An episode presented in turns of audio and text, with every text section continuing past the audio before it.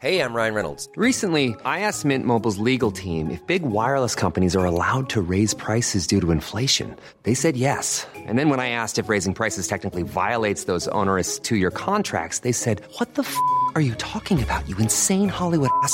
So to recap, we're cutting the price of Mint Unlimited from $30 a month to just $15 a month. Give it a try at mintmobile.com slash switch. $45 upfront for three months plus taxes and fees. Promo rate for new customers for limited time. Unlimited more than 40 gigabytes per month. Slows. Full terms at mintmobile.com.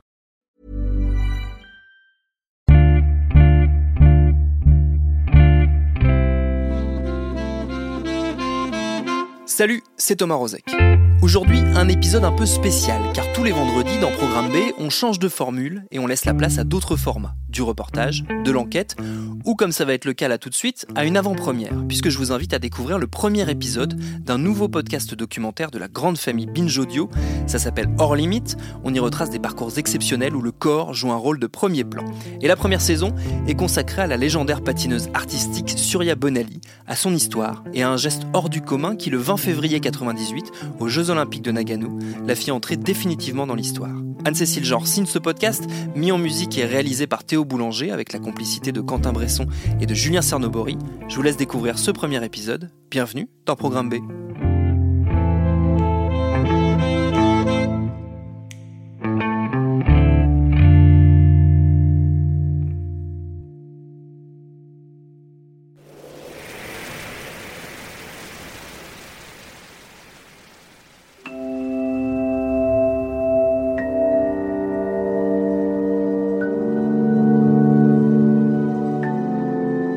commence par la respiration.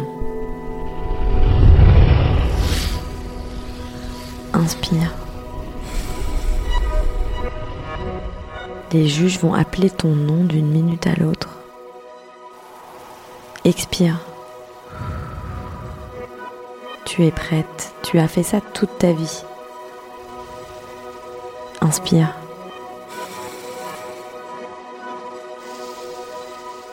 Si ton souffle est trop court, ton cœur s'emballera. Expire. Si ta respiration est trop lente, tu n'auras pas l'énergie nécessaire pour sauter assez haut. Alors respire et sois prête à t'élancer dans 5, 4,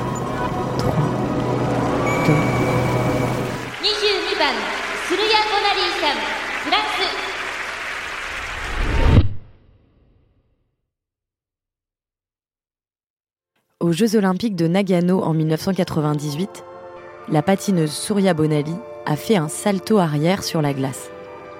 Un saut très dangereux, interdit en compétition. Personne n'avait jamais osé auparavant. Et puis, elle a disparu des écrans de télévision et on n'en a plus jamais entendu parler. Ce saut périlleux lui tenait lieu de révérence, sans un mot d'explication. Comme j'imagine beaucoup d'adolescents de l'époque, j'ai gardé cette image en mémoire. Surya la tête en bas, comme un modèle de bravoure, de rébellion peut-être. C'est resté un mystère. Corps et l'âme, épisode 1. Ladies and gentlemen, the captain has turned on the fasten seatbelt light, indicating our initial approach into the Twin Cities. Please at this time En return to your 2018, seats and 20 ans après, je vais rencontrer Surya Bonali. J'atterris dans le Minnesota, un état du Midwest américain, à la frontière avec le Canada. En chemin, j'ai survolé le fleuve Mississippi et des centaines de lacs qui brillaient au soleil comme des fragments de miroir. L'hiver ici a la réputation d'être rude. Toute cette eau gelée, ça doit être le paradis du patinage. Hi, uh, you're Abdirazak? Faribo. Fireball. Yeah, you know it? Yes. C'est le début de l'été et il fait une chaleur caniculaire. J'ai rendez-vous à une heure au sud de Minneapolis, à l'école Sainte-Marie-Chatuc. Oh, that looks like it. Yeah. It's okay? Yeah, yeah. Looks like a school, right? Yeah. Yes. Donc on dirait un peu le château d'Harry Potter, mais avec des, des installations sportives un peu partout. Hi. Do you know where's like there's a reception office or something like that? Un peu partout autour de moi, il y a des jeunes gens, surtout des filles, qui ont l'air très athlétiques. Yeah. Ah, ok. Euh, et qui sont toutes sur leur portable. Il faut que je marche euh, à peu près 500 mètres pour euh, arriver au- à la patinoire. J'imagine que Souria est là-bas. Figure skater, right? Figure Yes, skating? yeah, yeah. Okay. Elle était skater. elle a fait un salto arrière, Yeah, non yeah, yeah, I yeah. think that's Je pense que c'est elle là-bas. Il est 19h et celle qui a fait tant de bruit il y a 20 ans s'apprête à sortir discrètement de la patinoire. Je peux faire une petite photo pour mes collègues euh, du podcast Ouais, voilà. full. It's full. Je, je vérifie juste qu'on ferme pas les yeux. Souria s'est levée à 5 heures. Elle a passé la journée dans un lieu où il fait moins de 10 degrés. Posée sur son fauteuil, une tisane à la main, elle n'a pas l'air fatiguée. Elle est à la hauteur de l'image que j'avais gardée d'elle, à la hauteur de sa légende. Avec son léger accent de française installée aux États-Unis depuis 20 ans, elle m'emmène loin du Midwest et loin des selfies, là où tout a commencé, aux environs de Nice, en 1973. Ah oui, oui, tout à fait. C'était la vraie campagne. Mes parents avaient fait le road sur la terre. Quand ils se sont mariés, et puis deux ans après qu'ils m'aient adopté, ils m'ont dit, je sais pas, ils ont, décidé qu'il fallait que je grandisse dans un bon en- environnement. Et ils avaient acheté une ruine, quoi. Vraiment une vraie ruine. Ils ont trouvé à 50 km de Nice. Et Même moi, j'ai aidé. Hein. Il fallait faire les... Il y avait beaucoup de pierres. Ils m'ont dit, OK, va chercher des pierres de cette taille, machin. Je revenais avec mon seau ou quelque chose, ou la brouette, et hop. Et on a refait toute cette maison superbe, quoi. Enfin, bon, il n'y avait pas d'électricité ni d'eau courante, mais bon, le reste, ça marchait, c'était fonctionnel, quoi.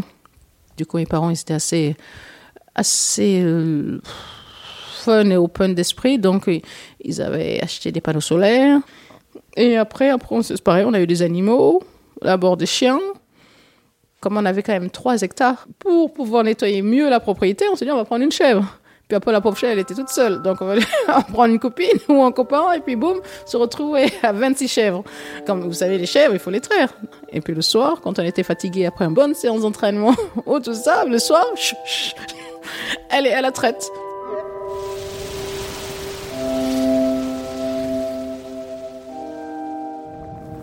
Alors, parlez-moi dans le micro. 1, 2, 3, 1, 2, 3. Vous m'entendez bien? Super. Et alors, vous êtes?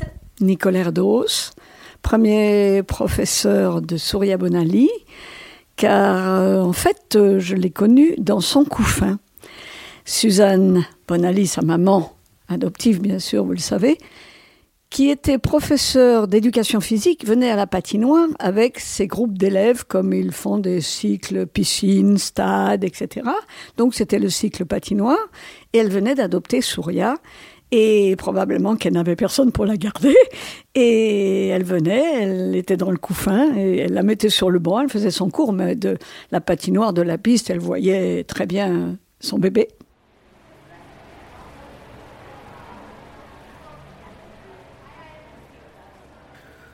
Bien, ça fait un petit peu longtemps, hein. je vais pas mentir, c'est vrai que ça, ça fait quand même 40 ans déjà, donc ça commence à faire. Donc euh, j'ai des souvenirs un peu lointains, mais c'est vrai que je me rappelle et j'ai la chance d'avoir commencé le patin en me faisant plaisir, parce qu'en fait la patinoire était euh, euh, découverte. Je pense, je sais pas, j'avais deux- peut-être deux ans. J'ai commencé avec des patins de deux, à, à deux lames quand même, donc c'était, j'étais vraiment super petite quoi. Puis c'était mon, vraiment mon jardin d'enfant quoi. C'était pas plus, c'était juste là pour attendre ma mère. Et j'ai traîné dans la patinoire quand- depuis que j'étais gamine quoi. Enfin. Alors, toutes ces photos sont en vrac. Voilà les, les enfants du club avec Souria au milieu, qui est la plus petite. Là, elle doit avoir 6 ans. hein. Oh oui. Qu'est-ce que j'ai là? Le premier gala qu'on a fait à la patinoire de, en plein air. Regardez comme elle est petite. Eh ben, elle est en, en costume grenouille. On dirait une petite grenouille. Elle a l'air déjà très contente. Oui, oui, oh, mais elle aimait ça, elle. Ouais, elle aimait ça, le spectacle. Elle est vraiment petite, petite. Et elle savait patiner là? Ah oui, oui, oui, oui. Comment on apprend à un enfant à patiner au début? Moi, personnellement, je l'ai fait tomber. Ça va vous paraître curieux. C'est pour qu'ils n'aient pas peur de tomber et de leur montrer comment on peut tomber sans se faire mal. Et bien ensuite, vous savez, vous leur apprenez à glisser, et de fil en aiguille, des croisés en avant, en arrière. euh. Et Souria, elle tombait beaucoup alors? Non, non, non, non, non, non, elle tombait pas. Elle tombait, c'est vrai, elle tombait pas beaucoup. Parce qu'elle avait un équilibre naturel, voyez? Ça, c'est important. Je vais vous dire une petite anecdote, je ne sais pas si j'ai le droit de le dire, mais tant pis. Comme sa maman avait une hygiène de vie très spéciale et qu'il mangeait macrobiotique, enfin bref, il y avait des pauses, vous savez, quand on fait la réflexion de glace, donc tous les enfants allaient au vestiaire et les enfants avaient des Mars, des Bounty, des tas de chocolat. Et quand Suzanne n'était pas, sa maman n'était pas au vestiaire, hop, vite, il lui donnait sous les bancs. Et elle aimait, bien sûr, elle aimait ça parce que c'était une gourmandise pour elle. Mais enfin, bon, maintenant, il y a prescription. Oui, donc elle était vraiment aimée des autres, quoi. Ah oui, oui, oui, énormément. Oui, oui, c'était la chouchoute à tout le monde. À tout le monde, vraiment, aux parents, aux enseignants, aux, aux élèves. Elle était très aimée, elle était adorable comme petite fille.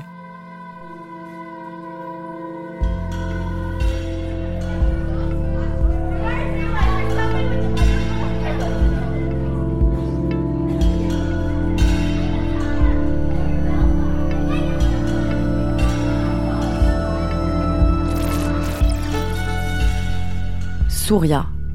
Dans la mythologie hindoue, c'est la divinité du soleil. Ses parents adoptifs, Suzanne et Georges Bonali, ont choisi ce prénom après un voyage en Inde. Surya les décrit comme des hippies qui ont recouvert leur camionnette d'autocollants Greenpeace et refusent de placer leur enfant à l'école publique. Ils supervisent eux-mêmes son éducation. Oh, J'avais une, jo- une journée très très très chargée quoi, dans les années 80. Cours de flûte à 8 heures. Plus après, euh, ma mère était vraiment super branchée. Elle me dit, il faudrait que tu apprennes à parler anglais. Donc très jeune, j'ai appris à parler anglais. Et après, j'allais, euh, malheureusement, je faisais plongeon comme à 9h du matin. On me disait, OK, maintenant on va à la piscine. C'était pas loin, c'était pratiquement dans le même quartier. Mon Dieu, je me suis gelée, glacée. J'y allais quand même. J'aimais bien faire les saltos, les vrilles, machin. Donc je le faisais, mais bon, l'eau était glaciale. Et c'est pour ça que je crois depuis ce jour-là, je déteste l'eau. J'avais mon entraîneur qui me disait, si tu continues, tu es très bonne, tu pourras aller en équipe de France. Et non, je connais des gens, tu pourras faire des voyages, tu es super forte, regarde tout ce que tu fais. Et, je lui ai non, là, c'est... Donc, bah, j'ai laissé tomber. Et puis, du coup, j'ai fait euh, bah, plus de gymnastique. Pas loin de la gymnastique, il y avait ce centre de, qui faisait trampoline, tumbling. Donc, on a insisté plus sur ce sport-là. Et puis, c'était sympa. Et puis, je suis rentrée en équipe de France assez rapidement.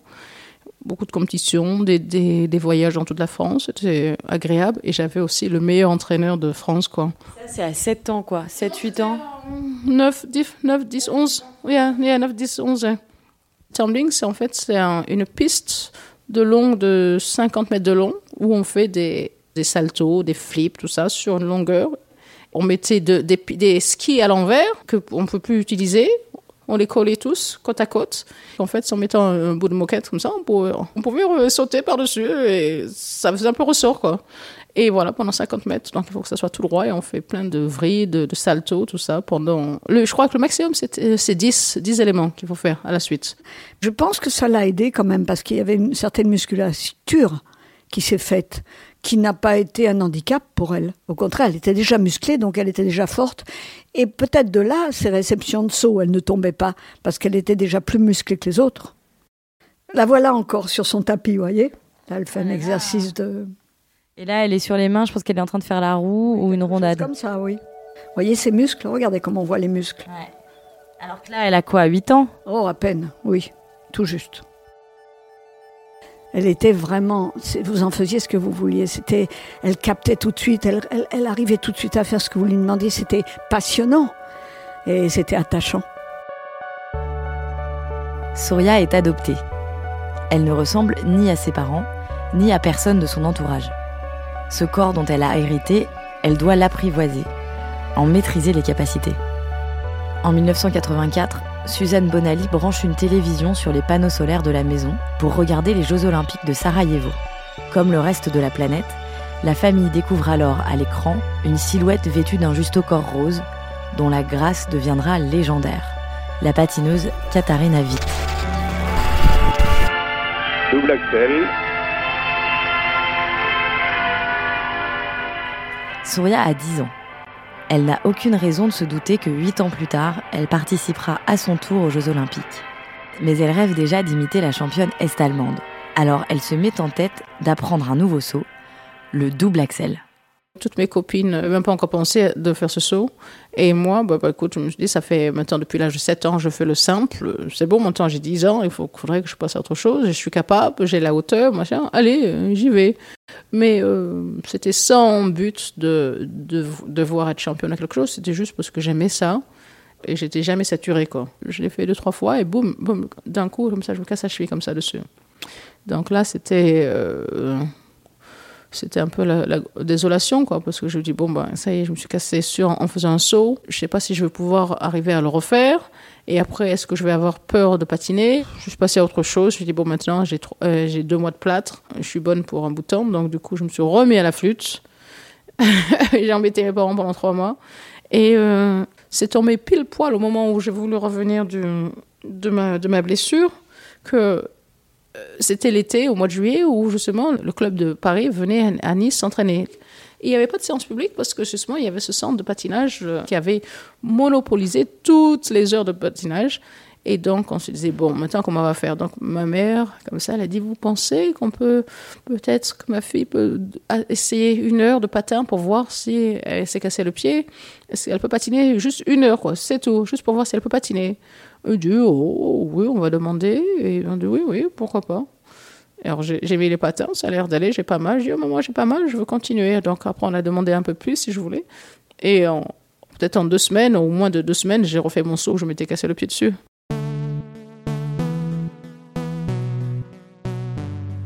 Dans les gradins de la patinoire Jean Bouin, où la vue est imprenable sur la ville de Nice, Souria fait la rencontre qui va changer sa vie. Euh, moi, je m'éclatais, je faisais des sauts extraordinaires, je faisais mon double axel. Je, déjà, j'étais pratiquement plus forte que les élèves euh, de mon âge.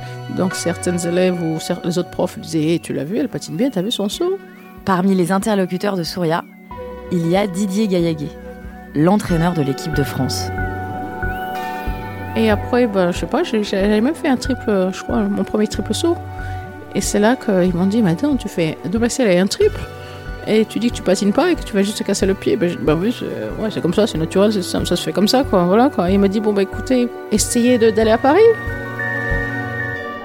Souria va quitter sa vie en pleine nature et la patinoire municipale pour la banlieue parisienne et ses entraînements intensifs. Ce sera dans Corps et l'âme, épisode 2, Dépassement.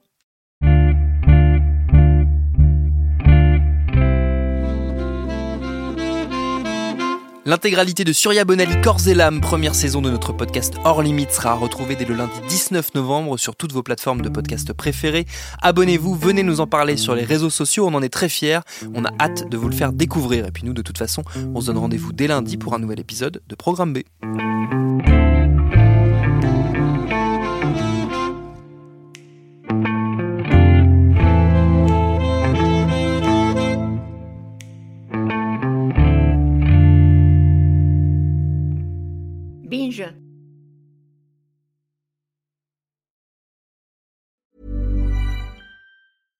Flexibility is great. That's why there's yoga. Flexibility for your insurance coverage is great too. That's why there's United Healthcare Insurance Plans.